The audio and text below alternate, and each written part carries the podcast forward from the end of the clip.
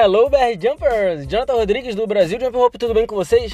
Neste episódio eu vou explicar um pouco mais de como vocês podem aprender movimentos sem que você perca tempo aprendendo movimentos na hora errada. Como assim, Jonathan? Continua ouvindo que eu vou explicar já já. Não deixe de curtir e compartilhar lá no Instagram. Quando você postar um videozinho, bota lá, arroba Brasil Jump Hope, que eu vou repostar, vou marcar vocês e com toda certeza, se eu puder ajudar, manda pra gente mensagem, dicas, sugestões, críticas também, todas elas são muito bem-vindas. Inclusive, se você precisar de algum tutorial, Jonathan, eu tô tentando aprender isso aqui, não tô conseguindo, pelo amor de Deus, me ajuda. Manda pra gente que a gente resolve. Come on!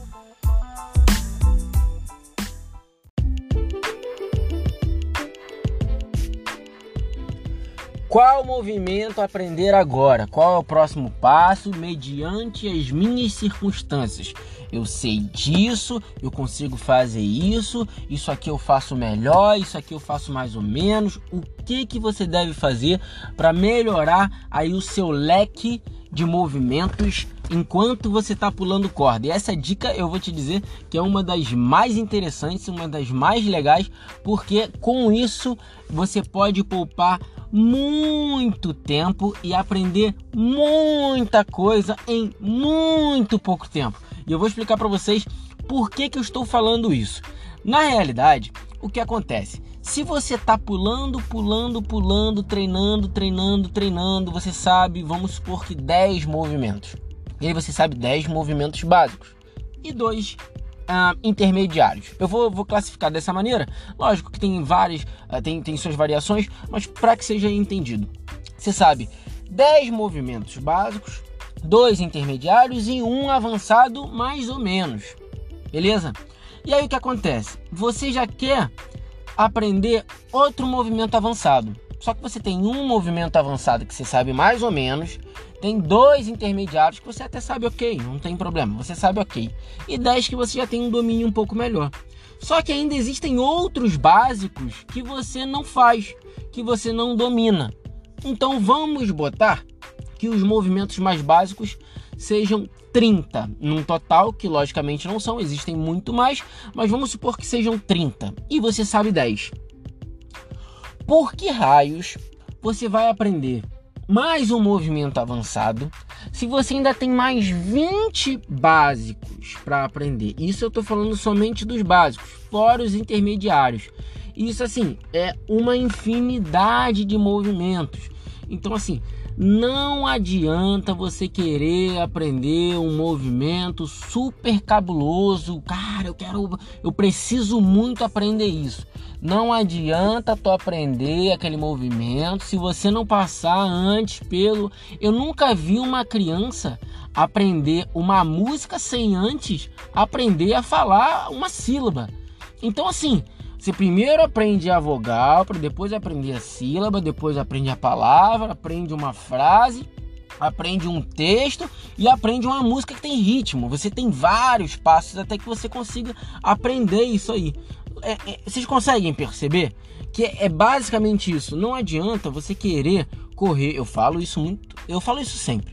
Não adianta você querer correr uma maratona sem antes você não correr. Você não aguenta correr 10 minutos na esteira, naquele, naquele devagarzinho ainda. Você vai correr uma maratona onde? Desorientado. Não adianta, não é assim que funciona. Tudo tem um passo a passo, tudo tem um procedimento. Ah, Jonathan, então quer dizer que eu não posso aprender o um movimento avançado? Lógico que você pode, mas você consegue entender que existem movimentos básicos que vão te facilitar horrores para que você aprenda aquele movimento avançado, e é isso que eu quero falar aqui. Quando você. Eu dei o exemplo do, do aprender uma música, mas você aprende antes outras coisas, correto?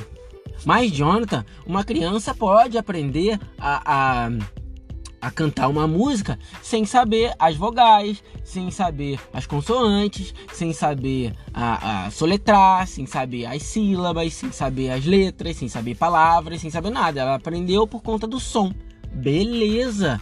Mas você consegue entender que ela é extremamente limitada porque ela sabe aquela música por repetição e ela macetou aquela música, porque ela não vai gravar de uma hora para outra. Ela macetou aquela música na cabeça dela até ela aprender. E aí você enfia o mesmo movimento avançado na tua cabeça até você aprender. Beleza, tu aprendeu um movimento avançado. O que, que tu vai fazer com ele? Nada. Tu só sabe fazer ele, porra. Aí tu vai fazer um super movimento e vai complementar com o quê? Você tem que dar uma continuidade. Até porque, se a gente for parar para analisar, o movimento, beleza, a gente faz os movimentos soltos, mas o nosso objetivo é que a gente tenha aquele smooth, que eles sejam suaves, que você transforme eles a ponto de você conseguir colocar num combo. Então você vai treinar eles para que eles fiquem o, é, é, o mais suave possível, o melhor possível, para que daqui a pouco você consiga fazer uma combinação de movimentos e aí sim você encaixar ele no meio. Putz, sensacional, porque você vai ter aonde fazer. Se você faz ele por fazer ele, não vale a pena de nada. Então, por exemplo, do que adianta tu aprender, tu tentar aprender a fazer um TJ? É, é, não vou des descrever o TJ aqui porque acaba sendo um pouco complicado, mas é, acaba sendo um triple. É, são três batidas. Então você primeiro bate, vou, te, vou descrever o máximo que eu puder para que vocês consigam entender. Você bate a corda fazendo um side swing, e já pula fazendo um cross passando com a, é, com a mão embaixo da perna, vai ser complicado de explicar, mas enfim, é um movimento mais complexo, é um movimento mais avançado, vamos dizer assim. Do que adianta tu aprender a fazer um TJ se você não, não consegue fazer um, sei lá, um crossover, um double under, um triple under? Um triple under, um triple under, triple under, não, não, é, não é mais fácil que um, que um TJ. Então, Lógico, existe mais velocidade, mas enfim, eu não vou entrar na parte técnica. Mas é só para vocês entenderem.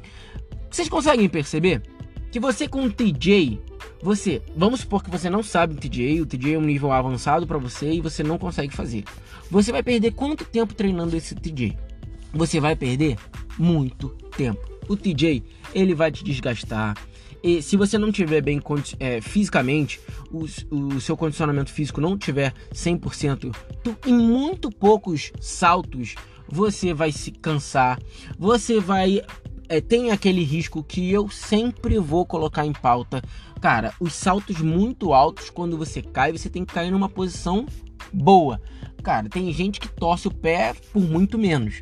Então, assim, você corre um risco muito maior, porque muito provavelmente o seu corpo ainda não está preparado para fazer aquele movimento naquela velocidade, naquela, naquele, naquela altura de salto. E, enfim, são várias coisas ao mesmo tempo. Ah, Jonathan, mas eu quero aprender o TJ, eu quero aprender o TJ. mas por que você não espera o tempo de aprender o TJ? Por que, que você não aprende primeiro o double under? Por que, que você não aprende primeiro o double under crossover? Por que, que você não vai no passo a passo? A gente fica naquela sede porque às vezes a gente fica vendo outros evoluindo, mas os outros eles treinaram muito mais que a gente para estarem fazendo o TJ. Então, cada movimento é um movimento eu tenho certeza que logo no início a gente já fica naquela angústia de aprender o double under. Depois que a gente aprendeu o double under, a gente quer aprender o double under crossover. Depois que aprendeu o double under crossover, a gente quer fazer um triple. Um triple under. E assim vai, a gente sempre vai ter a, a, a, o almejar algo maior. E isso é sensacional. Por favor, nunca percam isso. Sempre busquem aprender outros movimentos, caso você esteja interessado no freestyle, obviamente. Se você não tiver interessado no freestyle, sem problema nenhum, eu deixo isso pro, pro próximo podcast que eu vou fazer, que eu vou falar exatamente sobre isso que a gente estava conversando hoje, eu e o pessoal do grupo. Uh, então o que acontece? Não adianta vocês quererem abraçar o mundo, porque não vai dar. Você é pequenininho. Vai abraçando aos pouquinhos, caralho. tem que ser assim, tem que ser assim. Eu treinei muito para conseguir ter a condi é, condição física de dar continuidade nos meus treinos e otimizar a ponto de eu agilizar um, um, um, um movimento em muito pouco tempo. Então, eu, eu acredito que eu investi muito tempo em resistência, em treino, em, em dinâmica da corda, em como que eu faço para entender isso aí resistência mesmo e velocidade. Muita coisa, resistência, velocidade, aqueles mesmos movimentos mais básicos. Mas em compensação, eu tenho um alicerce muito mais estruturado, porque se eu for aprender algum outro movimento, os meus básicos eles estão bem definidos, eles estão bem cravados. Eu consigo o domínio deles porque eu treinei muito. Talvez se eu errar é porque eu tô cansado ou porque eu estou aprendendo um novo combo, mas eles por eles eu consigo fazer durante um tempo considerável, numa velocidade considerável. Assim, é, é isso é muito importante. O alicerce dos seus, dos seus movimentos avançados é muito importante para que você consiga desenvolver eles mais na frente em menos tempo.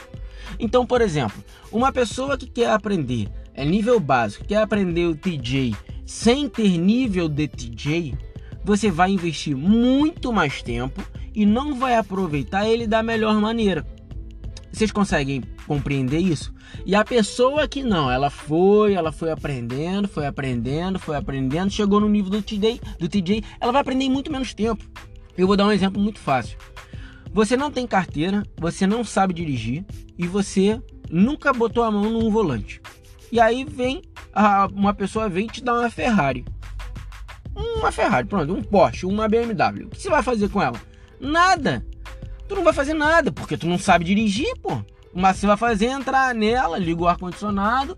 Se tiver teto solar, você tenta tirar uma ondinha, mas com o carro parado. Se você quiser andar com ela, você não vai conseguir. Mas o que, que adianta você tem um, um, um super carro e você não tem habilidade nenhuma para dirigir? O que, que adianta? Agora o cara que foi começou lá, comprou a primeira Unozinha dele, aquela Unozinha 92, pá, quadradinha. Depois ele foi lá e comprou um, um outro Celtinha. Aí depois ele foi comprar um, um, um, outro carrinho. Aí comprou um Siena. Aí foi evoluindo. Tô, tô fazendo um merchan aqui, mas não é merchan não, é, não tô ganhando nada de patrocínio. Aí você vai evoluindo, vai evoluindo. Daqui a pouco ela foi lá, por conta do trabalho, outras circunstâncias, ela foi lá e conseguiu comprar aquele carrão dos sonhos dela, um Jeep, vamos supor. Um Jeepão que é meu sonho. Eu, eu adoraria ter um Jeepão. É, então, assim, por que, que adianta eu sonhar com um Jeep e não saber dirigir o Jeep? A mesma coisa é aprender um movimento desse. Tu vai aprender um movimento desse, tu não vai saber o que fazer com um movimento desse. Assim como uma pessoa que pega uma chave de um carro e não sabe dirigir, nunca botou a mão no volante e nunca fez nada. Então você não vai ter, você não vai ter o que fazer. E aí o que acontece? Uh, talvez o exemplo não seja um dos melhores, a minha analogia, mas é só para entender que vai no passo a passo que talvez você consiga, quando chegar, chegar com, com solidez. Não adianta você querer tudo de uma vez só. Eu vejo muita gente fazendo isso. Para eu faz, treinar os movimentos que eu treino hoje, porra, eu me fudi muito, cara. Eu passei vários meses, semanas treinando resistência, fazendo o básico, treinando todo dia o básico. Treinava durante uma hora, meia hora, 20 minutos, 10 minutos, mas treinava o básico. Até chegar o um momento que eu falei assim, pô, agora dá para eu pegar uns movimentos mais cabulosos. E quando eu paro para aprender, são poucos os movimentos que eu não pego em pouco tempo. Hoje, por exemplo, vou dar um exemplo, que eu treinei um movimento novo e pela segunda vez, na verdade foi a primeira que eu treinei de verdade. Pela segunda vez, eu consegui pegar o movimento. Pela segunda vez. E eu poderia, pode, poderia ser um movimento que eu poderia passar meses, semanas, uh, dias. E foi a segunda vez. E digo mais, eu conseguiria ter pego na primeira vez, só que eu tava com uma corda muito curta, com um cabo muito curto e, enfim, era uma corda que não tinha tanta velocidade. Tudo para para não me ajudar nesse movimento que é o kamikaze.